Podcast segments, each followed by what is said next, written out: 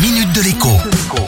Bonjour à tous. Comme toujours, un sujet qui n'est pas traité revient régulièrement sur la table quand ce n'est pas tous les jours. C'est le cas en ce moment du sujet du prix de l'essence qui atteint des niveaux absolument stratosphériques. Hier, j'ai vu de mes yeux vus dans une station-service d'un grand réseau le diesel et le super samplon 95 vendus tous deux à 1,99€ le litre, autant dire 2 euros à ce niveau de prix, avec une voiture d'une dizaine d'années, soit l'âge moyen des voitures en France, eh bien parcourir 100 km revient à quasiment 25 euros.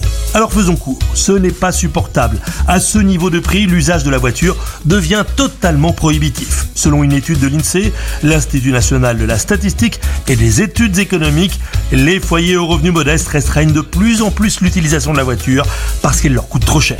Ce qui révolte en fait de plus en plus d'automobilistes, comme en 2018 d'ailleurs, c'est que sur ces 2 euros, eh bien 1,30€ atterrissent dans la poche de l'État et seulement 70 centimes servent à payer le carburant et la station-service.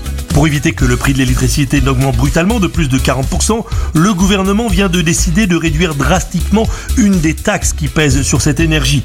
On n'imagine pas comment le gouvernement actuel pourrait passer à côté de cette même solution pour les carburants, sauf bien sûr à en faire une mesure électoraliste et donc attendre le dernier moment pour l'annoncer. À demain. La minute de l'écho avec Jean-Baptiste Giraud sur radioscoop.com et application mobile Radioscoop.